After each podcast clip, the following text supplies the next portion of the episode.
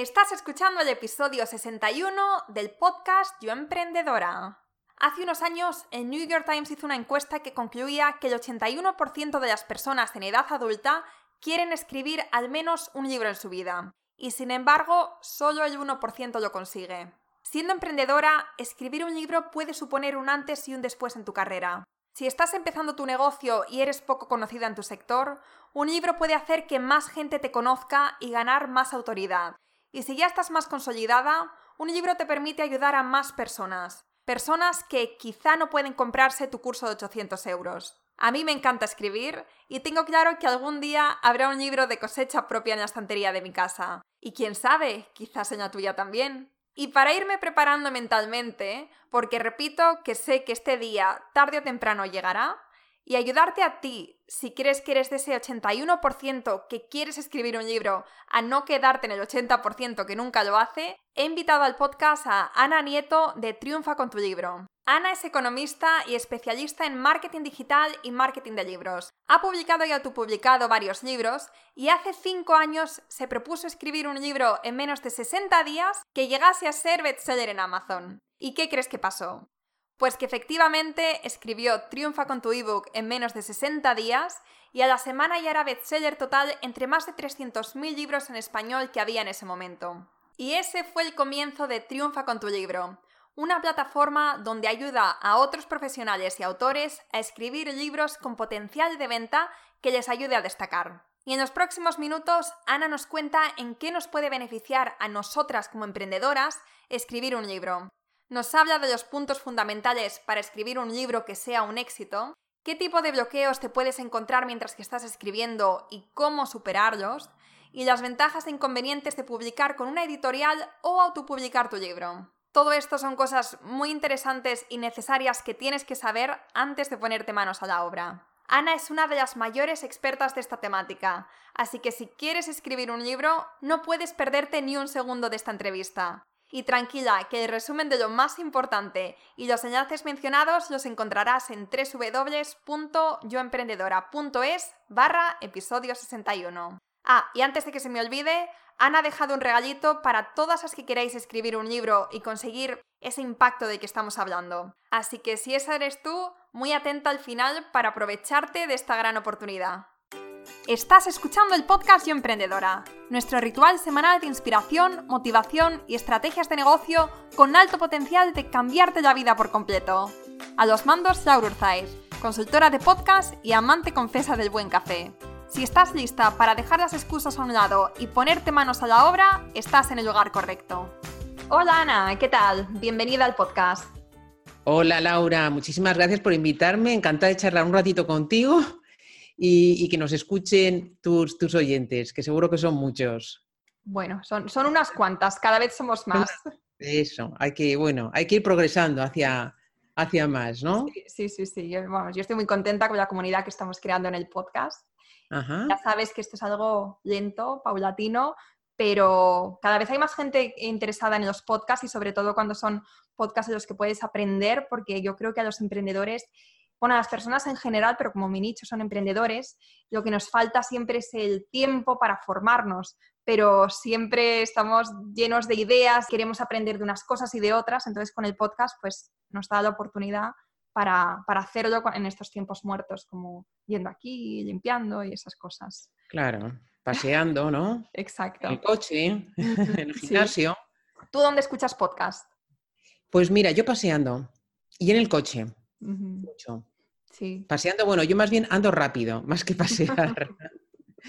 Intento hacer un poco de ejercicio y entonces sí, sí, sí, para mí es un momento fenomenal. sí, sí. Pues yo escucho podcast también cuando estoy caminando, cuando estoy cocinando, limpiando y en el gimnasio. Vale. Sí, sí. Bueno, y, además tú también tienes un podcast, ¿no? Sí, yo también tengo un podcast y hace casi cinco años. Cinco años. O sea, que eres veterana del podcast. Cada, semana, sí, sí. Y, fíjate que yo pensé que se iba a quemar enseguida el podcast, ¿no? Porque, bueno, es un podcast dirigido a autores, escritores que quieren escribir un libro, que quieren que sea bestseller y tal, ¿no? Y yo dije, bueno, pues entrevistaría a unas cuantas personas y yo creo que en el 40, 50 episodio ya se acabó. ¿Y qué va? O sea, ¿qué va? O sea, esto es infinito. Cada vez, hay más, ¿no? Además, estaba viendo antes en tu página web eh, los alumnos de tu curso que tienen bestsellers y, vamos, me estaba quedando bastante alucinada con los alumnos que has tenido, porque muchos de ellos desconozco, algunos han pasado por el podcast también, como Estefania de Petze, que estábamos mencionando antes, que nos puso en contacto. Y, bueno, me estoy adelantando porque quiero que seas tú que te presentes, así que cuéntanos, cuéntanos quién eres y a qué te dedicas. Vale, eh, Laura, pues mira, eh, yo soy fundadora de la plataforma triunfacontulibro.com y he ayudado a más de mil profesionales a escribir un libro, un libro eh, con potencial de venta, con un método probado en 60 días, para que les, aunque les faltara tiempo, foco, motivación, confianza, que son los típicos bloqueos que, la mayoría de la gente tiene, por mucho que sepa de un tema, y que con eso consigan visibilidad, consigan autoridad dentro de su sector consiga ser referentes dentro de un nicho de mercado. Y de paso, y quizás sea lo más importante, ayuden a mejorar o transformar la vida de otras personas a mejor, por lo menos en algún aspecto de su vida. Vale, ¿y, cómo llegas a triunfacontulibro.com? ¿Qué hacías antes y qué fue lo que te motivó para empezar esta aventura? Pues mira, Laura, yo eh, siempre me han gustado los libros, siempre me ha gustado escribir, y siempre me ha gustado el marketing. Yo soy economista, eh, yo empecé trabajando por cuenta ajena, trabajaba en el Instituto Español de Comercio Exterior, era como semifuncionaria, ¿no? Eh, y era un trabajo bonito porque viajaba bastante y tal, pero siempre mm, yo quise ser mi propia jefa, ¿no? Tenía esa cosita que yo creo que tenemos los emprendedores, hay algo ahí que nos hace run, run, run, run, run, ¿no? Y hasta que por una serie de circunstancias, porque me llamaron de algún curso y tal, escribí un libro. Escribí un libro, se llama Marketing Internacional, hace muchos años, muchos años, lo publicó eh, Ediciones Anaya, el grupo Anaya, y eso me dio pie, eso fue la primera piedra para emprender un negocio. Luego, al cabo de los años, eh, eh, escribí otro libro empecé a interesarme mucho por el marketing digital y escribí un libro que es junto a un finlandés que se llama Lasse Rugeainen, escribí un libro que se llama La web de la empresa 2.0. Y eso fue el primer paso para abrir una agencia de marketing digital eh, que está operativa muchos años, sigue operativa, pero está en manos de un socio mío. ¿no? Y hace cinco años aproximadamente, pues hice una experiencia que te voy a contar que fue la siguiente. Dije, bueno, vamos a ver, esto de vender libros hoy en día tiene que ser muy parecido, porque al fin y al cabo un libro es un contenido, ¿no? Entonces tiene que ser parecido a posicionar contenidos en Internet, ¿no? En Google o en otras, en otras eh, plataformas o redes sociales y tal, ¿no? Entonces yo había hecho mucho posicionamiento de contenidos por mi trabajo, dije voy a estudiar y me formé bastante y estudié el algoritmo de Amazon, ¿no? Eh, que me parecía que tenía, era una tienda muy interesante para vender libros. Y eso que yo había publicado con editoriales, ¿eh? pero me parecía interesante el tema de la autopublicación. Entonces escribí un libro que se llama Triunfa con tu ebook para demostrarme a mí misma que ese libro podía ser bestseller, ¿no? Entonces lo escribí en menos de 60 días y ese libro a la semana fue bestseller total entre todos los libros que hay en Amazon en español, que en ese momento eran más de 300.000, ¿no? Hoy hay más de 500.000 en español. Y eso fue el comienzo de lo que es hoy Triunfa con tu libro, que es una plataforma donde ofrecemos servicios a, autores que quieren maquetar libros, quieren portada, quieren corrección de texto, quieren maquetación, quieren que subamos el libro a Amazon y lo posicionamos, posicionemos. Y luego, eh, pues eh, tenemos diferentes cursos online, eh, presenciales, siempre ayudando a profesionales y autores a, a lo que te decía al comienzo, a escribir libros con potencial de ventas que les ayude a ellos a, mm, destacar ¿no? Mm, dentro de su sector. Vale. Esto me parece un tema muy interesante para este podcast, que es para emprendedoras.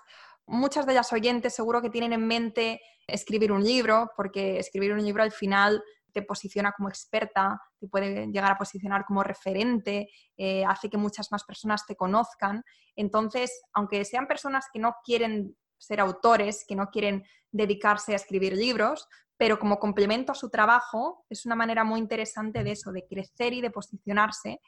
Y entonces tengo varias preguntas con, esto, con este tema. Lo primero es, es, es una pregunta un poco, ¿es realmente rentable escribir un libro?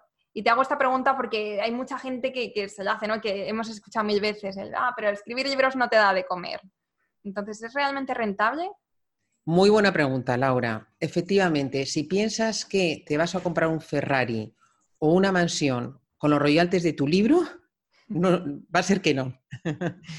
Pero, ¿qué es lo que te da un libro? Te da eh, la posibilidad de que esos eh, lectores de tu libro eh, se acaban convirtiendo en clientes. Y ahí está la rentabilidad, ¿vale? Yo fíjate que yo con un libro eh, todo lo que se ha montado posteriormente, ¿vale? Yo tengo un equipo de gente que vivimos de eso y, es un, proyecto rentable. Eh, ¿cómo, ¿Cómo lo he ido consiguiendo? Pues primero con un libro, un libro que te genera lectores, una persona que ha leído un libro tuyo, ¿vale? No le tienes que convencer de que tú eres la persona adecuada. O sea, si ha leído tu libro, quiere decir que le ha gustado porque nadie lee libros, o sea, lo dejas de leer, ¿no? Y no hay algo que te dé tanta autoridad como un libro. Entonces, bueno, eh, ahí digamos, si buscas negocio, que, seguramente eh, todas las que, personas que te están oyendo buscan negocio, ahí está el negocio, no los royalties. De hecho, yo soy partidaria de poner los libros muy baratos eh, y Amazon también, porque se venden más. Em, se trata de, convertir esos, esos, lectores en clientes. Vale, y entonces, ¿por dónde empezamos? O sea, si tenemos claro que, vale, queremos escribir un libro, ¿cuál es el primer paso que tenemos que dar? Vale, mira, primero buscar una temática que sea vendible. Entonces, ¿qué temáticas son vendibles? Primero, aquellas que no son genéricas, ¿sabes? Si queremos hacer otro libro de marca personal o de mindfulness, pues va a ser muy difícil destacar. ¿vale? Yo tengo, por ejemplo, una alumna que es Karma Castro, que es una persona muy, o sea, ella trabajaba, es una mentora muy conocida en marca personal y al principio ella quería escribir un libro de marca personal. Finalmente ha escrito un libro que es un bestseller que se llama Descubre tu talento, que es una parte, es una parte, digamos, de la marca personal que ella eh, hace especialmente bien y que aprecian sus clientes y que tenía mucho más salida, ¿no? Entonces, tiene que ser algo focalizado, ¿vale? Tienes que pensar, para que esa temática sea vendible, que el lector eh, o el potencial lector, cuando lea el título, subtítulo o vea la portada de tu libro, la descripción, piense que cuando ponga en práctica lo que tú le vas a contar, va a resolver un problema o va a conseguir un beneficio o va a, a resolver una necesidad que tiene. Si no es así, esa temática no es vendible, ¿vale? Entonces, primero, elegir una temática que sea vendible. Tiene que ver, por supuesto, también con tu conocimiento, ¿no? O con tu experiencia, tus experiencias. Y luego, eh, eh, tiene, mm, tienes que promocionarlo, ¿vale? Mm, yo mentorizo a muchas personas que, que autopublican, pero también a muchos eh, autores que publican con editoriales y editoriales muy grandes. Y hoy en día, tanto si te autopublicas como si publicas con una editorial, tú tienes que hacer la promoción del libro y nadie mejor que tú, además, la va a hacer. Y seguramente, si no, no la va a hacer nadie. O sea que em, te tienes que formar un poquito para saber cómo hacer la promoción de tu libro. Vale, y en promoción del libro hablamos de firmas de libro, de asistir a eventos. Eso es una cosita más, ¿sabes? Es una cosa muy agradable. Mira, el, digamos, la ruta del autor es para mí como una montaña rusa, ¿no? Es una montaña rusa, papá, papá, que hay eh, valles y hay, hay picos, ¿no? Uno de los picos es la presentación de un libro que hace muchísima ilusión. Y está muy bien hacerlo, pero no, no es lo más importante para promocionar un libro. Para promocionar un libro hay muchas pequeñas cositas, ¿no? Si quieres, hablamos de algunas de ellas que son importantes. Laura. Vale. ¿Vale? Mira, por ejemplo, muy importante es la portada de un libro, eh, todavía hay autores que dicen, bueno, como mi primo sabe Photoshop, me va a hacer una portada chula, o yo, que hay plantillas en Canva, que es una herramienta está fenomenal y que se pueden hacer muchas cosas, pero mm, una portada de un libro, eh, mm, tú, tienes que tener en cuenta que tu libro va a aparecer en Internet y en Amazon, las editoriales también publican en Amazon, junto a muchos más libros. Entonces, si tu portada no destaca y no eres un autor conocido, los autores que son muy conocidos se pueden permitir el lujo de tener unas portadas que no sean muy buenas, pero tú tienes que tener una portada súper atractiva, ¿vale? El título y el subtítulo también tienen que tener gancho y eh, el lector tiene que ver mm, de qué va ese libro en, línea con lo que te había dicho, que vea que es un libro que le va a ayudar al problema que tiene. La descripción es un anuncio y no es un resumen de tu libro, y eso es muy importante. Los autores lo suelen hacer regular, esta parte, porque lo hacen ya agotados. Cuando uno acaba de escribir el libro no les apetece nada hacer una descripción, es lo último que te apetece. Y luego intentar posicionar tu libro en la tienda que más libros vende, que es Amazon. Amazon vende al día, al día, en todo el mundo, más de un millón de libros. Y la tendencia es súper creciente. Yo pregunto mucho en mis eh, clases, eventos y tal, desde hace tiempo, oye, ¿quién de vosotros compra libros en Amazon? Y hace 5 o 6 años en España, pues a lo mejor era un 10-15%. Hoy en día, un 90-95% de la gente compra libros en Amazon, aunque tú vayas a librerías, yo voy muchísimo a librerías, pero cada vez se compra más en Amazon, cada vez vende más Amazon todo, y libros también. Y mm, con respecto a lo que habías dicho de la temática, que tiene que ser una temática focalizada, si tú, por ejemplo, te dedicas al marketing, entonces lo ideal sería elegir algo, ¿no? Dentro de toda esa temática tan grande, algo que te vaya a diferenciar, ¿no? Pero Absolutamente. mi pregunta sería, ¿algo por lo que la gente ya te conoce? ¿O puedes innovar y elegir un tema que a ti te apetece y que sea por ejemplo, yo con el podcast, en vez de lanzar un, libro sobre podcasting, lanzar un libro sobre cómo dejar atrás tus miedos y todas estas cosas que a lo mejor ha sido parte de mi viaje del podcasting. Por supuesto, mira, yo te he contado mi caso. Yo siempre que he aprendido ha sido primero con un libro donde no era nada conocido en ese campo, o sea, perfectamente. Claro, tienes que tener conocimiento, ¿vale? Tienes que tener conocimiento, porque has trabajado en eso, porque te has formado en eso, ¿vale? Eso es muy importante, porque la gente cuando, cuando va a comprar un libro también se pregunta quién hay detrás, ¿no? Entonces es importante que tú transmitas que tienes ese conocimiento, que lo has adquirido por como sea, ¿no? Pero que, que lo tienes.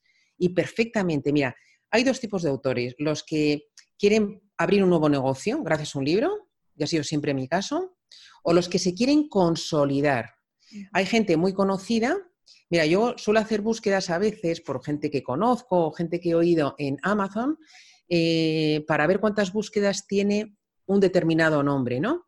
De gente conocida que yo sé que no tiene libro y siempre tiene búsquedas. O sea, si alguien busca por el nombre de una persona es porque está buscando tu libro. ¿Y por qué? Porque nadie entiende que un líder de un sector no tenga un libro. No lo entiende. O sea, mm, entonces, eh, ¿Para qué puede servir para gente que ya está más consolidada? Pues no solamente para tener más autoridad que tenga un libro, sino para llegar a más gente, gente que no te conoce o gente a lo mejor que no puede comprar tu curso de 800 euros ahora, pero sí te puede comprar un libro de, dos o un ebook, por ejemplo, o un libro, un, un ebook de 2,99 euros o un libro de 9,99 y que más adelante sí que puede comprarte tus cursos.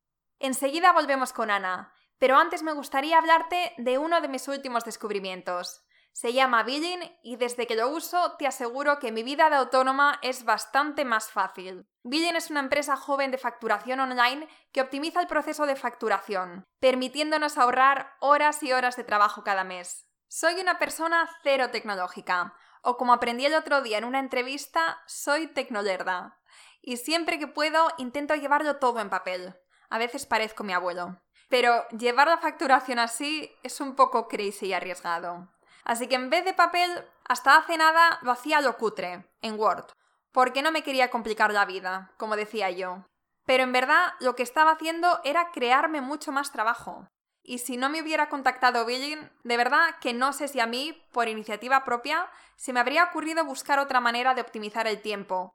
Porque con estas cosas, la verdad es que soy bastante dejada. Pero ¿cómo me alegro de que lo hicieran? Porque no te puedes imaginar cómo ha cambiado el panorama desde entonces. Billing me aporta comodidad, porque es fácil de usar incluso para una tecnolerda como yo. Y además me permite gestionar mejor la facturación y ahorrar mucho tiempo. Una cosa que me encanta de Billing es que va recopilando toda la información de las facturas en un Excel, por lo que no tengo que descargarme factura tras factura para ir mandándoselas directamente a mi gestora, sino que ahora lo tengo todo bien recogidito en el Excel. Si quieres probarlo durante tres meses gratis, accede directamente en www.yoemprendedora.es barra facturación. Muchas gracias Billing por patrocinar este episodio y por apoyar la continuidad de este podcast. Y ahora volvemos con Ana. En los dos casos es muy, muy importante. Vale, o sea, para consolidar y también para abrir nuevos horizontes. Absolutamente, es lo más rápido, mucho más que un blog, ¿sabes? Mucho más, em, porque eso te exige tiempo, hay mucha gente que ya tiene un blog, no se lee igual, el lector del blog no es lo mismo que el lector del libro, o sea, si alguien te, te lee tu libro, ese, ese lector te conoce, o sea, te conoce, sabe muy bien lo que tú ofreces, muy, muy bien. Y de otra forma es más difícil transmitir todo ese, ese conocimiento que tienes, ¿no? Vale, entonces nos has dicho los dos puntos a los que tenemos que prestar mucha atención, que es la temática y la promoción. Te quería preguntar también, mientras que estamos escribiendo, eh, hay una cosa muy conocida que es el famoso bloqueo del escritor. No sé si esto es algo generalizado que le pase a todo el mundo, pero me imagino que es algo bastante normal. Entonces, ¿puedes compartir algunos consejos para superar este bloqueo? Claro que sí. Mira, Laura, son súper habituales. O sea, yo me he sorprendido, ¿eh? después de trabajar con mucha gente, de toda condición y de todo, que es que son súper habituales. Eh, mira, ¿qué bloqueos son típicos? Eh, uno es la dispersión, que es tú al principio y empezamos esa ruta, ¿no? Tú al principio dices, ay, voy a escribir un libro, tal cual, fíjate, tal, una idea que tengo, y te vienes arriba, ¿no? Ya te estás imaginando con la, presentación y firma de libros, ¿no? Luego llega el primer, el primer bloqueo, que empiezas y te sale una cantidad de ideas que dices, bueno, ¿y, cómo, cómo organizo yo todo esto? ¿De qué voy a hablar exactamente? Mm, es lo que es la dispersión, ¿no? Es el primer bloqueo que te viene. Otro bloqueo muy típico es eh, la página en blanco, ¿no? Cuando ya dices, bueno, me voy a poner a escribir y ya no sabes por dónde empezar. Ya no puede tal, tal, y dices, bueno, mañana, ya mañana, que hoy estoy muy bloqueada, y al día siguiente te da pereza, pon, y esos libros no se suelen escribir nunca. O, por ejemplo, el síndrome del impostor, que eso te pasa cuando ya llevas tiempo escribiendo, has empezado a escribir tu libro y entonces empiezas a ver libros de otros de la misma temática, ¿no?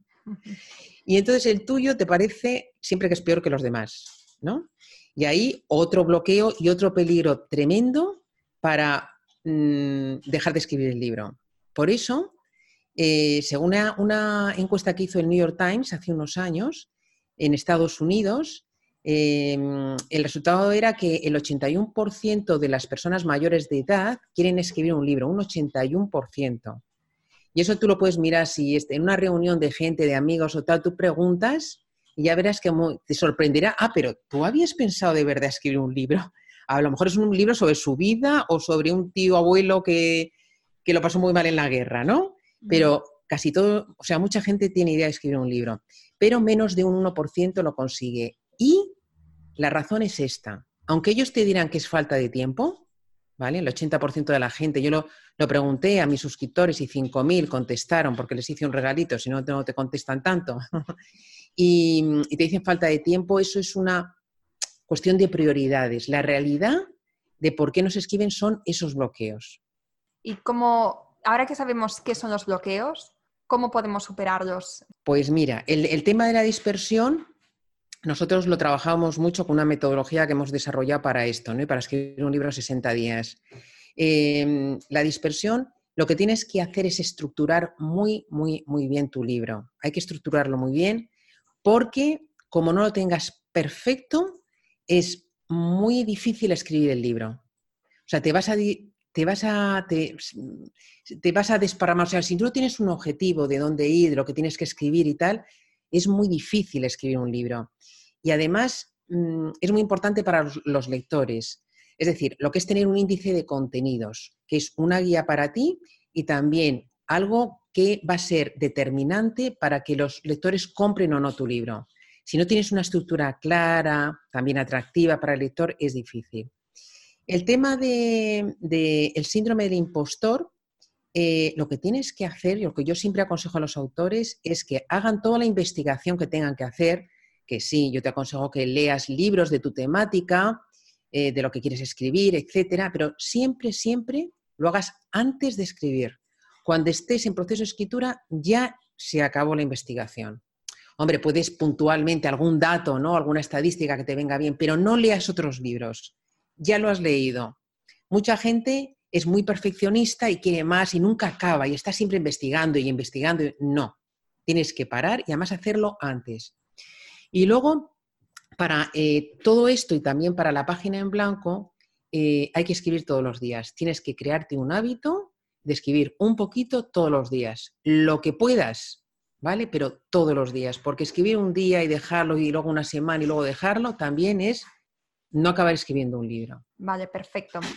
Por último, me gustaría que nos habláramos de estas dos opciones de publicación que tenemos, con editorial o autopublicación. Mm, me imagino que las dos son válidas, las dos tienen muchas ventajas. Entonces, háblanos un poquito de sus ventajas, inconvenientes y para que también las personas que estén pensando en escribir, que sepan cuál encaja mejor con ellos. Vale. Es una pregunta muy buena que daría para una hora, ¿eh? pero vamos, vamos a intentar resumirlo sobre todo para que la, eh, para que la gente entienda bien ¿no? las, ventajas e inconvenientes. Vamos, por ejemplo, ventajas de, la, de, la, mm, de publicar con una editorial. La ventaja es que te quita trabajo, ¿vale? Bueno, trabajo, digamos, de publicación. Sí que tienes un trabajo anterior de buscar una editorial, ponerte en contacto con ellas, mandarles un briefing, convencerles, llamar por teléfono, tal, que eso es un tiempecito porque no, sueles, no suele ocurrir que mandes un mail y te conteste la primera. No, es muy difícil publicar con una editorial, sobre todo si no tienes una gran audiencia, ¿vale? Em, las editoriales, mira, a mí me dijo eh, una persona que sabe mucho de esto, que es el director editorial en el Grupo Planeta, que em, las editoriales les interesan libros y te estoy hablando de, no eh, de ficción, pero también de no ficción, lo que podemos escribir los emprendedores, ¿no? libros de no ficción. Ese libro puede interesar a una editorial si se puede vender en Carrefour. ¿Y, esto qué significa? Eh, exacto. ¿Qué significa esto? Que tu libro tenga un público bastante amplio, aunque esté muy focalizado, tenga un público muy amplio. Un libro de cocina, de recetas veganas, ¿vale? Es muy conciso. Si lo publica alguien de los celebrities de Masterchef, se va a vender, ¿vale? Y eso se puede vender en Carrefour, ¿vale? Entonces, esta es un poco para que nos, hagamos una idea de, los libros que publican editorial. Entonces, la ventaja es que tú, eh, hay parte de, proceso de publicación que tienes que hacer cuando editas que te lo hacen ellos y eh, que estás en librerías físicas, ¿vale? Ahora vamos a hablar de las ventajas de la autopublicación. Las ventajas es que tú tienes el control total de tu obra, entonces lo que te da la gana con tu obra, tú sabes lo que ganas cada día, sabes dónde estás vendiendo, si es en España, si es en Estados Unidos, tal. Eh, con la editorial no, con la editorial lo sabes pasado un año, año y medio, ¿vale? Eh, la autopublicación es mucho más rápida. Una vez que tú tienes el libro, pues lo publicas en, en formato digital en papel, en un día está y está disponible para todo el mundo. Con una editorial el proceso es mucho más largo, desde que tú tienes el libro hasta que se publica puede pasar un año perfectamente. Luego, en la autopublicación los, royalties son mucho más elevados. En Amazon, si tu precio del libro en ebook, ¿eh? estamos hablando de ebook, está entre 2,99 y 9,99 dólares o euros, es un 70% para ti. Es una editorial, como mucho es un 10%. Y luego, otra gran ventaja de la autopublicación es que vas a vender mucho más, porque desgraciadamente, afortunadamente, no sé cómo decirlo, cada vez se vende menos en librerías físicas. Es así. es así. Y cada vez se vende más por Internet. Entonces, yo he entrevistado, yo voy casi por el podcast 200 y he entrevistado muchísimos autores, bestseller, a gente que conoce muy bien el mundo del libro y, muchos, muchos autores que venden mucho autopublican y venden por editorial y siempre te dicen que venden mucho más lo autopublicado. Lo que pasa que por cuestión, digamos, de prestigio, ¿no? Pues, o ciertos libros les interesan llegar a librerías. Y es un poco resume así rapidito, Laura, de lo que es publicar con una editorial o con una eh, autopublicar. En términos generales, eh, yo defiendo la autopublicación, en términos generales, salvo excepciones y salvo los autores, todos tenemos bastante ego y como que nos hace ilusión esa palmadita detrás de la editorial, ¿no? Pero cuando uno ya lo ha hecho eh, y ya ha tenido la palmadita y sabe lo que es, que, no, que es normalmente vender muy poquito, pues, pues se decide por la autopublicación en la mayoría de los casos. Yo creo que puede dar la impresión al principio, cuando todavía estás eligiendo, que con la autopublicación tienes que hacer mucho más trabajo. Bueno, al final estás solo y tienes tantas preguntas porque es un universo totalmente nuevo. Entonces, creo que a lo mejor puede dar un poco de miedo, aunque con todas estas ventajas que has comentado, yo creo que, no queda duda realmente si para las que estén pensando en escribir un libro, probablemente estén más inclinadas hacia esa opción. Pero el tener detrás una editorial que te esté guiando en el proceso, probablemente cuando es tu primer libro eh, también sea un poquito más fácil, ¿no? O tengas más paz mental. Sí, sí, es menos, menos trabajo, pero realmente, mira, el trabajo de un autor que autopublica es buscar un portadista, porque yo recomiendo que no lo hagas tú. Bueno, si quieres hacer tú, pues bueno, es el trabajito. Buscar a alguien que te maquete, porque eso sí que va a ser un follo meterte en eso, ¿vale? Entonces, alguien que te maquete y luego o contratar a alguien o lo subes tú, subir tu libro a Amazon, que es rellenar una ficha donde piden el título, subtítulo, palabras clave, papá, para una serie de información y ahí subes el contenido de tu libro maquetado, la, eh, eh, la portada, tu descripción, le pones un precio, pom, pom, lo subes y ya lo tienes en digital y en papel. Vale, entonces tampoco, tampoco es tan complicado. Tampoco es tan, tan complicado. Es, lo, que sí que yo recomendaría es formarse para que esa subida sea optimizada, ¿no? Sea optimizada para conseguir el máximo posicionamiento, porque es como todo, o sea, tú subes un blog y dices, ay, el blog lo subo, como no lo posiciones no te lee nadie. O sea, pues con un podcast lo mismo, eh, con un libro lo mismo. O sea, tienes que hacer un trabajito, digamos, de posicionamiento, pero una editorial también, ¿sabes? Y muchas editoriales tampoco saben o... Entonces, hay que aprender a hacerlo o contratar un servicio para que alguien te ayude a ese posicionamiento del libro. Vale.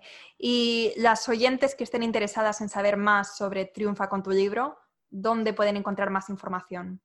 Pues mira, eh, pueden encontrar en triunfacontrulibro.com. Me encantaría dejaros un regalo para todas aquellas que, estéis animadas a, escribir un libro, que un, libro además es dejar un legado, ¿no? Es dejar un legado al fin y al cabo, es, una, es un sueño realmente para, muchas personas y, que te, encima te puede ayudar muchísimo a potenciar tu negocio. Entonces, eh, para aquellas que se animen y quieran escribir un libro con potencial de ventas, os voy a dejar un enlace a un training gratis, que son cuatro vídeos donde, donde te descubro un método para que puedas escribir ese libro rápido, que finalmente se escriba y que sea un libro con, con esa con capacidad de superventas. Vale, perfecto. Vamos a dejar todo en los enlaces del podcast.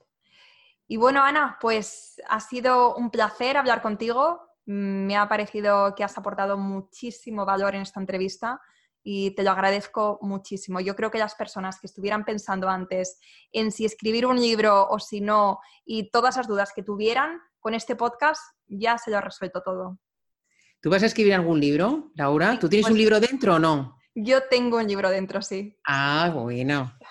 ¿Eres de ese 81% de las personas? Sí, definitivamente. Que, algún día lo sacará, ¿no? Sí.